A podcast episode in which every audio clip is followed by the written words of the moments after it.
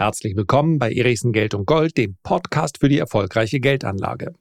So, ich möchte niemandem die Zeit stehlen, deswegen ein ganz wichtiger Hinweis. Die heutige Podcast-Folge dreht sich um das Daytrading. Ich bekomme nämlich immer mal wieder, jetzt gerade erst in der letzten Woche, die Frage gestellt, wenn du nochmal von vorne beginnen würdest, wenn du also als Daytrader deinen Lebensunterhalt verdienen wolltest, wie würdest du das machen? Was sind die Unterschiede zu Mitte der 90er? Da habe ich dann damals damit begonnen und 15 Jahre lang ausschließlich mit dem Trading meinen Lebensunterhalt verdient. Was sind die Unterschiede? Auf welche Märkte würdest du gehen? Wo würdest du dich weiterbilden? Na dann legen wir mal los. So, zwei wichtige Hinweise gleich zu Beginn. Erstens, egal, ich bin mir gar nicht so sicher, ob das der Fall sein wird, ob am Ende der Folge das Thema Daytrading noch einen gewissen Glanz verspürt oder nicht. Das hier soll ganz sicherlich keine Aufforderung sein, seine Existenz mit dem Daytrading zu bestreiten, also seinen Lebensunterhalt damit zu bestreiten. Denn das ist etwas, wovon ich klar sagen kann, dafür braucht es eine gewisse Leidensfähigkeit. Und es wird auch in vielen Fällen, das ist allerdings auch bei anderen Existenzgründungen so, nicht zum Erfolg führen. Selbst wenn man beinahe alles richtig macht. An der Börse erwartet man gewissermaßen ein Regelwerk und wenn ich mich daran halte, dann habe ich auch Erfolg. Das gilt für das langfristige Investieren ganz sicherlich. Das gilt aber im Daytrading nicht und auch das ist vergleichbar mit anderen Existenzgründungen. Ich bin mir sicher, dass viele Existenzgründer das Richtige tun, sich richtig informieren, ein richtiges Netzwerk haben und dennoch scheitern viel, viel mehr mit diesem Vorhaben als am Ende die kleine Gruppe, die damit wirklich Erfolg hat. Also, das ist der Hinweis Nummer eins, dass hier ist keine Aufforderung, seinen jetzigen Lebensplan aufzugeben und mit dem Daytrading zu beginnen. Und Hinweis Nummer zwei. Ich unterscheide ja hier ganz bewusst immer zwischen den beiden Disziplinen aktiver Anlage und langfristigem Investment. Für mich ist alles aktiv, bei dem ich die Absicht habe, Gewinne zu realisieren und dann gegebenenfalls tiefer wieder einzusteigen, bei dem ich eben nicht langfristig investiert bleibe, wie vielleicht in einem Portfolio aus Einzelaktien oder in meinem ETF-Sparplan. Da möchte ich natürlich oder muss, je nachdem, irgendwann auch verkaufen, weil ich vielleicht dann in einer anderen Lebenssituation bin. Ich habe ja vielleicht auf diesen Zeitpunkt hingespart und dann benutze ich, verwende ich das Geld, was ich da über Jahre hinweg möglichst rentabel angelegt habe. Okay, auch dann ist es irgendwann ein aktiver Vorgang. Aber ich spreche hier beim aktiven Handel von Positionen eröffne, die ich für Tage, für Wochen, für Monate im Depot habe und die ich eröffne mit dem Ziel, zu einem höheren Kurs in aller Regel wieder zu verkaufen, es sei denn, man hat eine Short-Spekulation, mit der man auf fallende Kurse setzt. Diese beiden Unterscheidungen, diese beiden Disziplinen sind wichtig, sie voneinander zu unterscheiden, weil sie vollkommen andere Regelwerke mit sich bringen. Und es wird immer dann schwierig, wenn man versucht, das ein bisschen zu vermischen, indem man sagt, ich nehme jetzt auch mal Gewinne mit. Das machen im Übrigen auch recht prominente Podcaster aus anderen na sagen wir mal, aus anderen Branchen immer mal wieder, dass sie sagen, ja, jetzt habe ich auch mal Gewinne mitgenommen. Wann immer ich Gewinne mitnehme, muss ich im Prinzip einen Plan dafür haben, wann ich wieder einsteige. Das aus dem Bauchgefühl heraus zu machen, ist etwas, was häufig genug vorkommt, was aber meines Erachtens so keine Berechtigung hat. Ja, jeder kann ja mit seinem Geld machen, was er will. Ja, aber du brauchst ja da immer den Plan B. Denn ansonsten liegt es erstmal auf dem Konto und eins ist klar, wenn es nicht investiert ist, dann wird es an Kaufkraft verlieren.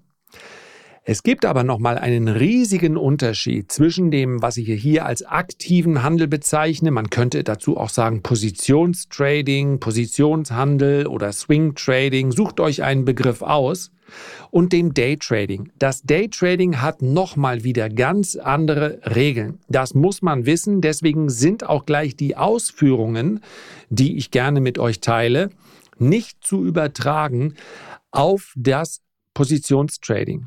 Also wenn ich zum Beispiel sage, mit Aktien ist es schwierig, mit denen würde ich nicht unbedingt beginnen, dann schließt das wirklich alles andere aus, ich spreche dann nur von dem Daytrading, dass die allermeisten an der Börse sich engagieren, indem sie auf Aktien setzen, das ist vollkommen in Ordnung. Ich spreche hier über das Daytrading und beim Daytrading haben wir ja die absolute Pflicht, dabei profitabel zu sein. Nicht an jedem einzelnen Tag, aber unter dem Strich. Ansonsten macht es überhaupt keinen Sinn, hier seine Energie zu investieren. Also, die Hinweise gleich zu Beginn. Und jetzt möchte ich über die Frage sprechen, die mich schon häufiger mal erreicht hat. Im Prinzip seit bekannt ist, und das sind ja nun schon ein paar Jahre, dass ich das 15 oder 15 Jahre, fast 16 Jahre ausschließlich gemacht habe. Ich kann es auch sehr klar voneinander trennen. Ich habe mich schon Anfang der 90er für die Börse interessiert. Ich habe mich dann aber im Juni 1998 entschlossen, das ist jetzt deine Haupteinkunftsquelle. Ich wusste zu diesem Zeitpunkt noch nicht, wie lang ich das dann machen würde, aber da stand der Entschluss fest, ich fühlte mich einigermaßen, im Nachhinein muss ich natürlich lächeln, was ich so dachte dann, äh, zu welchem Zeitpunkt ich bereit sein würde. Da hat mir natürlich, das habe ich an anderer Stelle ja immer mal auch erläutert, da hat mir natürlich das Glück auf die Sprünge geholfen, denn 1998 und 1999 sind einfach alle Kurse gestiegen. Wenn du also mit einer nicht allzu blöden Strategie dich an den Aktienmarkt herangetraut hast, dann musstest du ziemlich schnell zu der Überzeugung gelangen, du hast es echt drauf. Ja, wenn ich mir also Aktie XY musste nur irgendwas mit Internet zu tun habe, kaufe und die steigt dann, vielleicht auch noch für einige Stunden. Und das war wirklich eine hochvolatile Phase, aber eine Volatilität, die fast durchweg aufwärts gerichtet war. Ja, dann bekommst du natürlich das Gefühl, das kannst du. Zum Glück weiß man ja manchmal als junger Mensch nicht, was dann tatsächlich nur Glück ist und, äh, und Zufall und was tatsächlich dein, ein, dein eigenes Können, dein eigenes Zutun hier zum Ergebnis beiträgt. Also, zweites Halbjahr 1998 und ich war aufgrund des eben beschriebenen Umfelds auch sofort profitabel. Und dann kamen einige Jahre, es kam der Dotcom-Crash. Auch das war für mich kein, ja, das Ergebnis war sicherlich nicht im Jahr 2001 nicht so gut wie im Jahr 2000. Aber für einen Daytrader ist ja erstmal die Richtung egal. Viel Volatilität hilft bis zu einem gewissen Punkt. Irgendwann wird sie auch anstrengend und schwer kontrollierbar. Aber es war das nahezu ideale Umfeld. Wir sind erst sehr schnell gestiegen, dann sind wir sehr schnell gefallen. Und dann kannst du natürlich als Daytrader einfach die Seiten wechseln und sagen, okay, dann verdiene ich eben mit fallenden Kursen mein Geld. Und es war ja, ein wunderbarer Rhythmus im Markt. Immer wieder jeden Morgen die Hoffnung, die Märkte müssen doch steigen. Jedes Mal konntest du, so wie in einem Bullenmarkt, nur andersrum, diese Erholungen am Vormittag verkaufen, weil am Ende des Tages gab es doch wieder einen Abverkauf. Was allerdings ganz wichtig ist, auch diese Zeit, ja, 2001 wurde meine Tochter geboren und ich habe das hier schon häufig genug erläutert. Da mache ich auch gerne noch mal eine eigene Folge zu, wenn Interesse besteht. Das war eine, naja, wenn ich es mal positiv ausdrücke, nervlich sehr, es war eine spannende Zeit. Ehrlicherweise war es in vielen Phasen auch sehr, sehr belastend. Denn man kann sich eigentlich in der Trockenübung nicht vorstellen, wie es wohl sein wird, wenn man das Geld verdienen muss. Da hat mir der Staat geholfen, weil, wie gesagt, 98, 99 wirklich Jahre waren, wo auch die Dummies Geld verdient haben. Und unter den Dummies war ich eben. Ja, das heißt, mit einem überschaubaren Beitrag. Ich musste, ich glaube, das habe ich hier schon mal erzählt, um bei meinem Broker aktiv zu werden, musste ich mein Kapital von 10.000 D-Mark hochhandeln auf 100.000 Mark. Allein schon die Vorstellung, sein Kapital mal eben zu verzehnfachen, die ist natürlich heute, da kannst du ja nicht drüber reden. Das klingt ja sofort wie irgendein dubioses System, weil du natürlich dein Kapital in normalen Zeiten nicht einfach verzehnfachst, aber es waren nicht die normalen Zeiten. Mitte der 90er hat das begonnen. Ich wusste etwa zwei Jahre vorher, mit welchem Broker ich dann gegebenenfalls aktiv werden würde. Und wenn ihr jetzt sagt, naja, gibt doch Broker wie Sand am Meer. Zu dem Zeitpunkt gab es nicht allzu viele Broker. Es war, ich kann es ja ruhig sagen, weil ich es ja hier schon mal erläutert habe, die Sino AG in Düsseldorf immer noch vielleicht dem ein oder anderen ein Begriff, weil sie einen ganz kleinen Anteil mittlerweile hatten. Der war aber größer an äh, Trade Republic. In eine mit serischen Qualitäten hat man sich an diesem jungen Broker sehr früh beteiligt und heute ähm, ja, macht das immer noch einiges aus in der Bilanz, aber die Sino AG war im Prinzip die erste, die sich an Heavy Trader gewandt hat, bei denen es auch möglich war, intraday zu shorten, also von fallenden Kursen zu profitieren. Und das war mir in meinem jugendlichen Leichtsinn durchaus bewusst. Wenn du nur eine Seite handeln kannst, also nur long gehen kannst, nur kaufen kannst, hast du natürlich einen massiven Wettbewerbsnachteil gegenüber jedem institutionellen Anleger. Das war, hätte ausgereicht in den Jahren äh, 97, 98, 99 äh, bis ins Jahr 2000 hinein. Aber das ist natürlich am Ende des Tages äh, nahezu unmöglich, wenn du sagst, ich kann nur eine Seite handeln. Heute ist es ganz selbstverständlich. Heute kann man was bei, bei mehreren äh, Brokern machen. Aber auch hier ist immer noch wichtig, mit welcher Software man handelt und so weiter und so fort. Also, die Sino AG hat aber eben gesagt, wir sind kein Massenanbieter, sondern wir richten uns an Konten beziehungsweise an Trader, die zumindest mal 100.000 Mark. Ich weiß gar nicht, ob es diese Grenze noch gibt. Kann ich ehrlich nicht sagen. Zumal ich eben ja auch jetzt seit einigen Jahren im Daytrading nur ganz selten bis gar nicht aktiv bin. Immer noch ein hochaktiver Teilnehmer des Marktes, aber nicht mehr im Daytrading. So, und diese 100.000, die brauchte ich. Ja, und es ging dann tatsächlich relativ schnell. Dann hatte ich die 100.000 und dann ging das alles auch los. Worauf ich aber hinaus wollte ist, dann kamen eben Jahre, dann hast du, äh, die Tochter ist geboren, haben wir zuerst noch in der Wohnung gewohnt, dann haben wir ein Haus gekauft. Es lief ja auch alles ganz gut. Zu dem Zeitpunkt, am Anfang war es noch voll versteuert mit dem Einkommensteuersatz. Dann kam das Halbeinkünfteverfahren, war natürlich äh, deutlich günstiger als die volle Versteuerung. Abgeltungssteuer kam ja erst sehr viel später.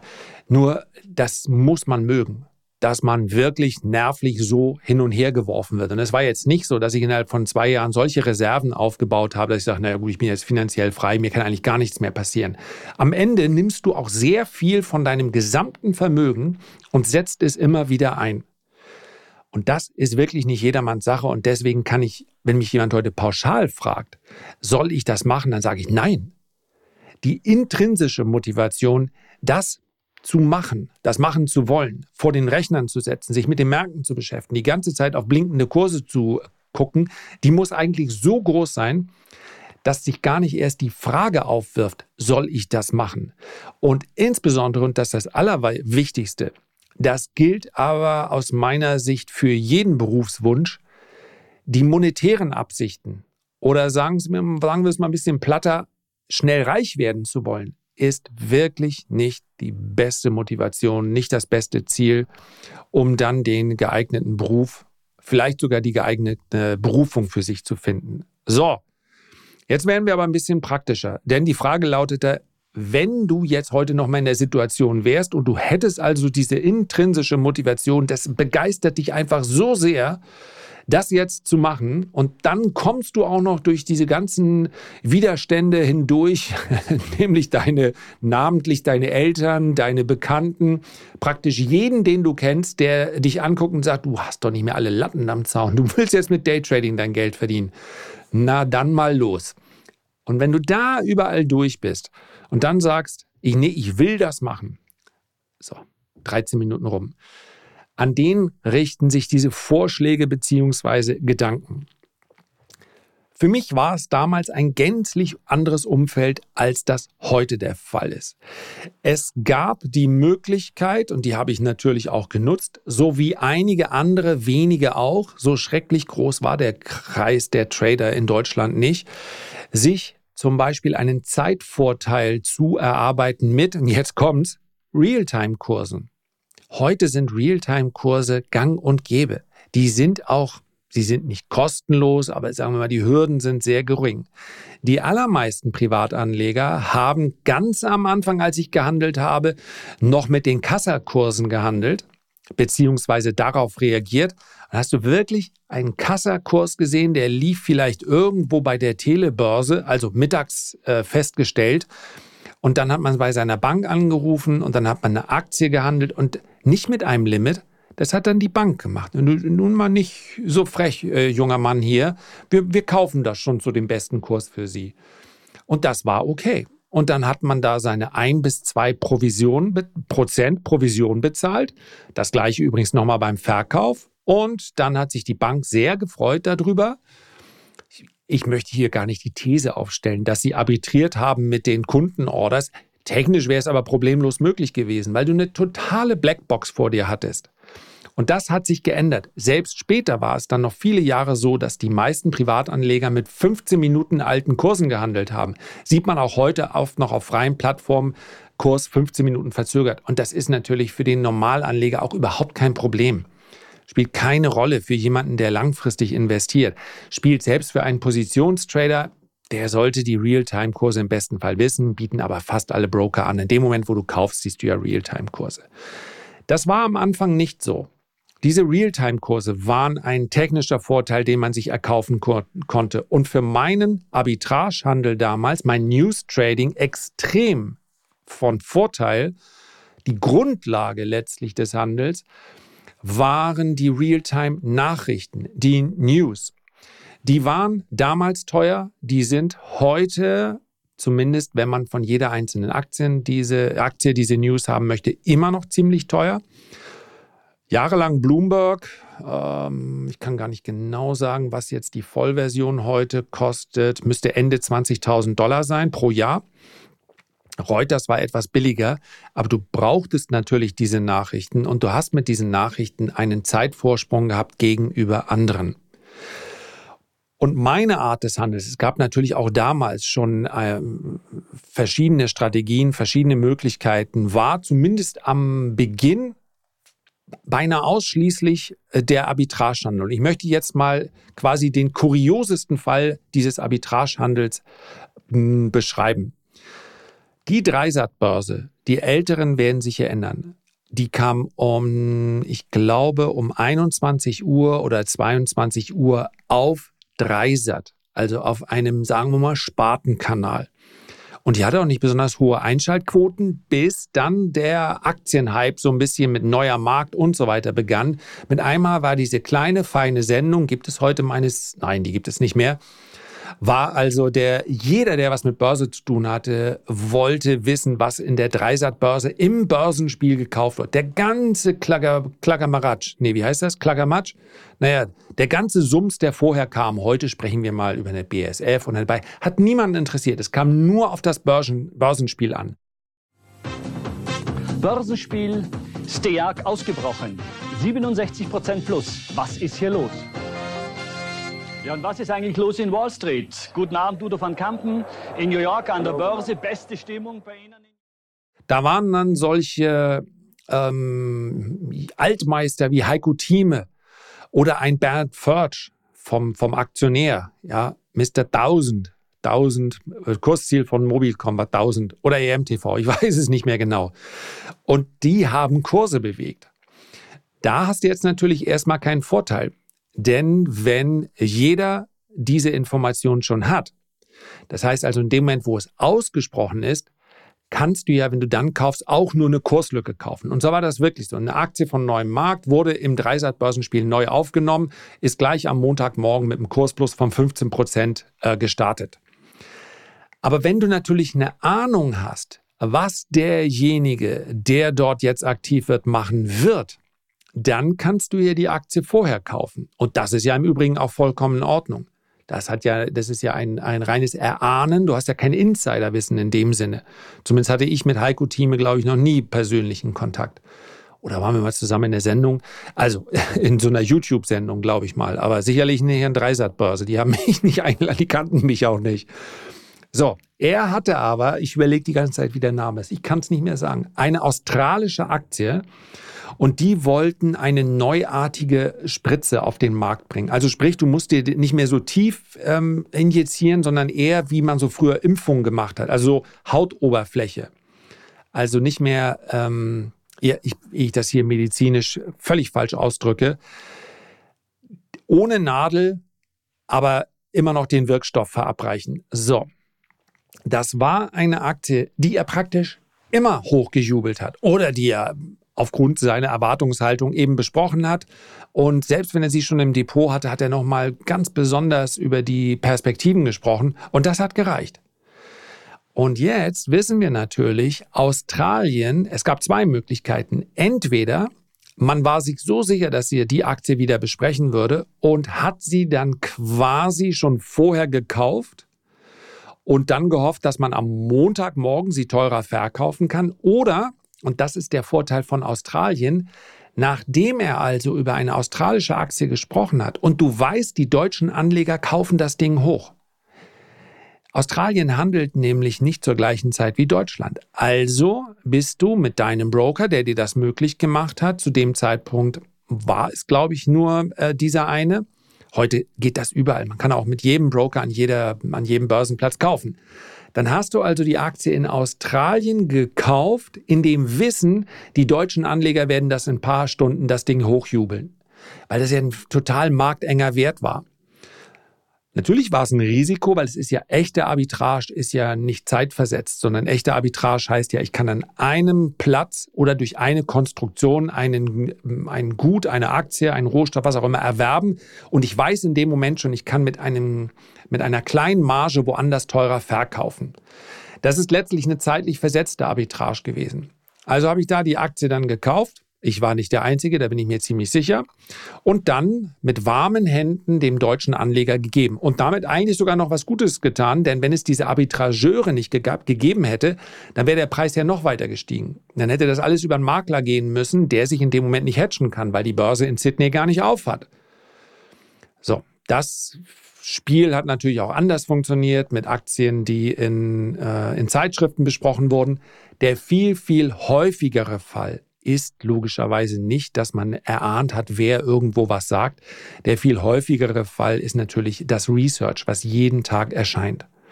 Und wenn du dann um Viertel nach neun in Deutschland die Nachricht hast, dass Goldman Sachs Apple auf seine Conviction Buy List hochnimmt, dann weißt du, und das ist ein Erfahrungswert, dass ein Upgrade von Goldman Sachs in der Apple-Aktie auf die Conviction Buy List wahrscheinlich, damals war Apple ja noch viel kleiner hinsichtlich der Marktkapitalisierung, einen Impact haben würde, also einen Einfluss von ein bis anderthalb Prozent.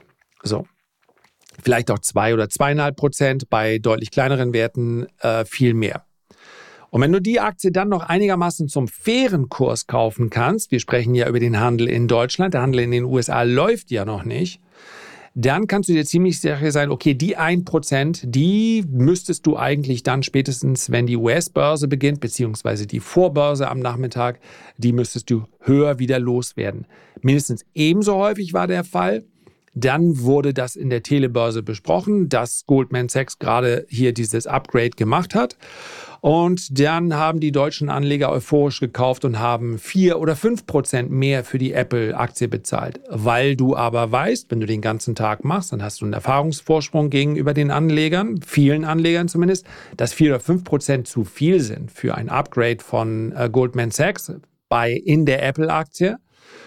Dann hast du die Aktie, obwohl die positive Nachricht kam, hast du sie quasi verkauft um dann das, die Aktie 2% niedriger wieder zurückzukaufen. Ein Beispiel von zahlreichen. Ja, und es ist natürlich auch nicht ganz so einfach, wie es sich anhört. Du hast einige Wettbewerber, die das auch machen. Und selbstverständlich funktioniert das auch nicht immer. Ist, wie gesagt, ist ein Beispiel von 30, 40, 50 Möglichkeiten, wie man im News Trading unterwegs ist. Man, über, man handelt letztlich Übertreibung, man interpretiert Nachrichten und so weiter und so fort. All das war zu meiner Zeit das, was man machen konnte, mit dem Nachteil, dass sich das natürlich nicht skalieren lässt. Einfach deshalb, weil selbst wenn ich wollte und das Konto ge äh, gehabt hätte, werden einfach nicht so viele Stücke von Apple in Deutschland gehandelt, dass ich sage, das mache ich jetzt mit 5 Millionen. Ja, auf 5 Millionen jeden Tag ein oder zwei Prozent verdienen wäre natürlich schön gewesen, aber man hat Tausende von Orders eingegeben, über den Tag hinweg teilweise Hunderte, die alle nicht zur Ausführung gelangen. Denn wenn Apple an dem Tag, was am häufigsten passiert, einfach genau mit 1,5 Prozent höher handelt, dann ist da kein Geschäft draus zu machen. Das nicht skalieren können, war sicherlich ein Nachteil dieser Herangehensweise. Deswegen habe ich das im Laufe der Jahre auch für mich verändert. Aber ihr merkt schon, das war eine sehr individuelle Herangehensweise, passend zu dem Markt, zu den Möglichkeiten, die damals vorherrschten. Und warum kann ich das so lange und breit ausführen und dennoch die Frage beantworten? Weil meine Vorschläge, wie man sich heute dem Thema nähert, nicht spezifisch sein können, sondern nur allgemein. Womit ich mich auf jeden Fall beschäftigen würde, wäre die technische Analyse. die war schon für meinen Handel wichtig, die ist aber auch heute wichtig. Am Ende des Tages orientiert sich ein Setup am Preis. Und die Analyse des Preises ist die technische Analyse, sagen wir Schrägstrich Marktanalyse. Das können natürlich auch noch weitere Indikatoren eine Rolle spielen. Es gibt kein fundamentales Trading im Daytrading-Bereich. Technische Analyse ist wichtig. Ich würde heute auf jeden Fall von Anfang an mir so viel wie möglich Unterstützung, in der Regel auch AI-driven, also KI unterstützt, in der Mustererkennung suchen. Denn Dinge wiederholen sich an der Börse nicht unbedingt, aber sie reimen sich, wie es so schön heißt. Das heißt also ein Gefühl dafür zu bekommen, wie diese oder jene Aktie sich äh, vielleicht bei, der, bei den Quartalszahlen verhält oder, oder, oder. Oder auch der Euro zum US-Dollar oder Gold oder andere Rohstoffe. Mustererkennung ist meines Erachtens heute viel leichter. Damals war das eher rudimentär. Man musste auch für diese Screener relativ viel bezahlen. Heute gibt es so viel softwarebasierte Lösungen und dafür, damit muss man sich auskennen und bestenfalls hat man entweder einen Hang dazu oder die Bereitschaft, sich da auch reinzuarbeiten, dass man sich selber kleine Programme schreibt. Das habe ich damals nicht gemacht. Das einzige Programm, dieses Screening-Programm, was tausende von Aktien miteinander verglichen hat, um zu sehen, wo sind hier Preisunterschiede. Und da musste ich manuell aber immer noch prüfen, warum gibt es diesen Preisunterschied. Denn etliche Preisunterschiede zwischen äh, Schlusskurs in der Auslandsbörse und dem, was bei uns gehandelt wurde, waren ja auch vollkommen gerechtfertigt, weil da irgendeine Nachricht war oder, oder, oder, oder ein Dividendenabschlag und so weiter. Das hat mich jeden Morgen, jeden Morgen Stunden gekostet.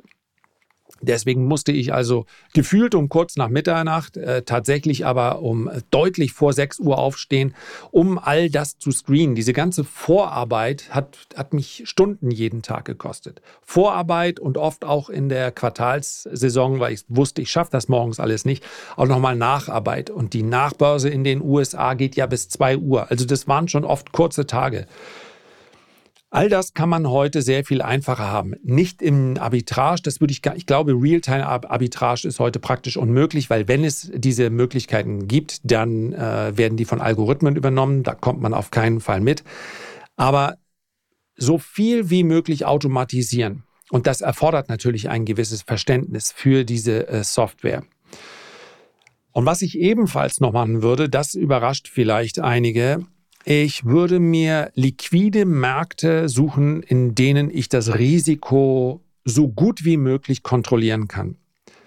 Das heißt also Forex-Märkte, ja, also äh, FX, ähm, Währungspaare, Euro, US-Dollar, US-Dollar, japanischen Yen, äh, Cable, also britisches Funk zum US-Dollar und so weiter. Sind alles hochliquide Märkte.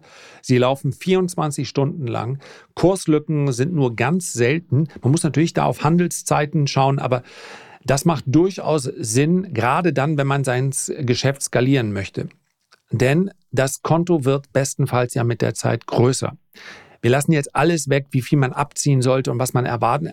Allein die Vorstellung zu sagen, ich beginne da erstmal und äh, was könnte ich wohl im Jahr machen? 10 Prozent, 40 Prozent, 100 Prozent. Naja, der hat ja gerade von der Verzehnfachung gesprochen. Ja, das Ziel sollte sein, aktiv zu handeln und erstmal keine Verluste zu machen. Wenn einem das eine ganz, äh, ja, zumindest mal über Wochen und Monate hinweg gelingt, dann kann man darüber nachdenken, sich irgendwelche Renditeziele zu setzen. Aber sich ein Ziel zu setzen, ändert am Ende des Tages natürlich auch nichts daran, wie viel Rendite man machen wird. Also äh, Chaka und ich bin gut drauf und dann wird meine Rendite höher. So läuft das ja nicht. Das wird dann meine Art des Handels schon ergeben. Und es kann auch sein, dass ich zwar profitabel bin, aber nicht profitabel genug, um davon zu leben. So. Futures-Märkte sind ebenfalls sehr liquide.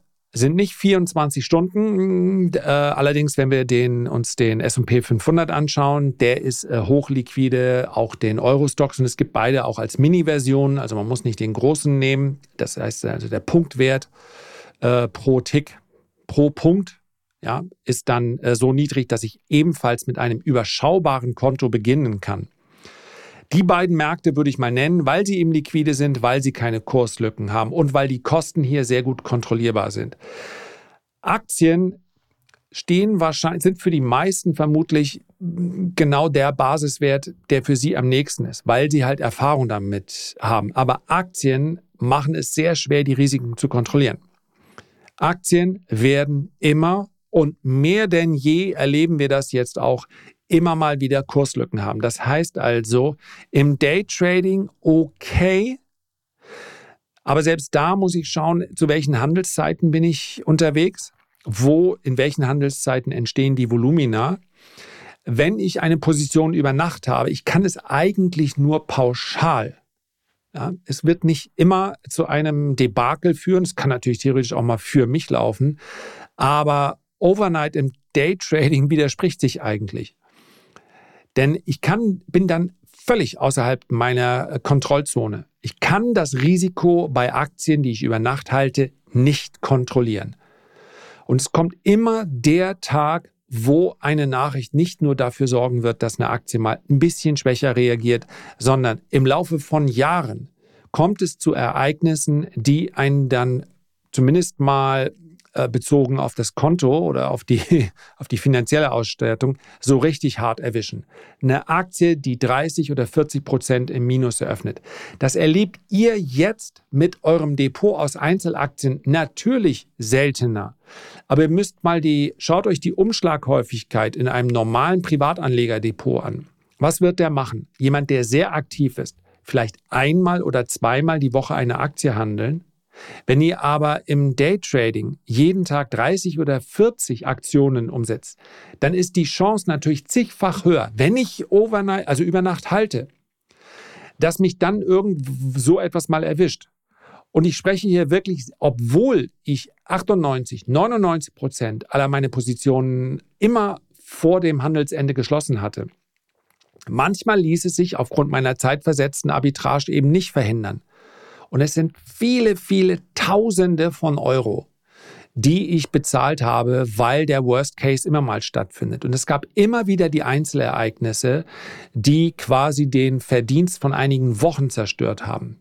Ich möchte nicht zu sehr ins Detail gehen und jetzt möchte ich auch nicht Aktien verteufeln, aber Daytrading in Aktien ist insbesondere, ähm, wenn man bei einem normalen Broker ist, praktisch nicht umsetzbar. Die Kosten sind zu hoch. Man muss dann wirklich bei einem Broker sein, der sich auf Trader spezialisiert hat. Es gibt auch große Broker, die mittlerweile hm, hier entsprechende Programme anbieten. Aber wir sprechen dann bei all dem, was sie für die Aktienkultur getan haben, eben auch nicht von Trade Republic.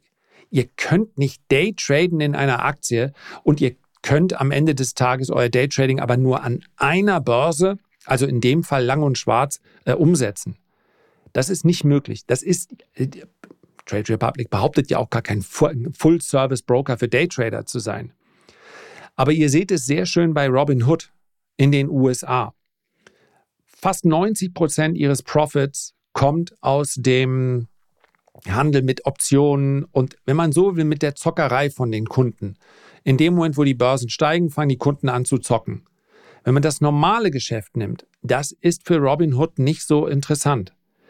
Und ein Großteil der Kunden von Robinhood, das sieht man ja daran, was sie zuschießen müssen, und die sind eben alle im Aktienbereich unterwegs. Ein weit überwiegender Teil, ich glaube dort fast 90 Prozent, sind nicht dauerhaft profitabel und müssen zuschießen. Weil sie sich eben auf Märkte stürzten, die sie kennen, die aber im Daytrading wirklich dann eine ganz besondere Ausbildung erfordern und schlicht und einfach auch eine ganze Menge Wissen, um da damit Geld zu verdienen. Ja, es ist, das ist einfach keine Gelddruckmaschine. Also, nochmal zusammengefasst. Technische Analyse, Mustererkennung, ähm, KI, was man bekommt heute, liquide Märkte nehmen und wenn Aktien, dann wirklich ganz genau prüfen im, im Trockenhandel erstmal, funktioniert das so, wie ich mir das vorstelle. Denn gerade bei Aktien ist es Quatsch, sich den Chart hinzulegen und zu sagen, ja, da wäre ich eingestiegen, da wäre ich ausgestiegen. Wir sprechen hier von dem Daytrading und dazu muss man die Kurse auch wirklich sehen, wie sie sich da bewegen. Man muss wissen, was ist denn das, eine Eröffnung im Xetra-Handel? Was ist eine Xetra? Xetra-Auktion? Was kann ich in der Auktion überhaupt machen? Wo kann ich nicht reagieren? Man muss wissen, wo werden die Aktien an der Heimatbörse gehandelt? Es ist totaler Quatsch zu sagen, ich nehme jetzt eine Auslandsaktie und die handle ich dann aber im Daytrading irgendwo an einer deutschen Börse. Da ist die Liquidität überhaupt nicht ausreichend. Ja, die Magnificent Seven, bei denen gehen sicherlich einige Stücke um. Aber wenn ich mich nur auf wenige Aktien konzentriere, dann lasse ich natürlich ganz, ganz viele Aktien außen vor, bei denen die Muster potenziell attraktiver sind.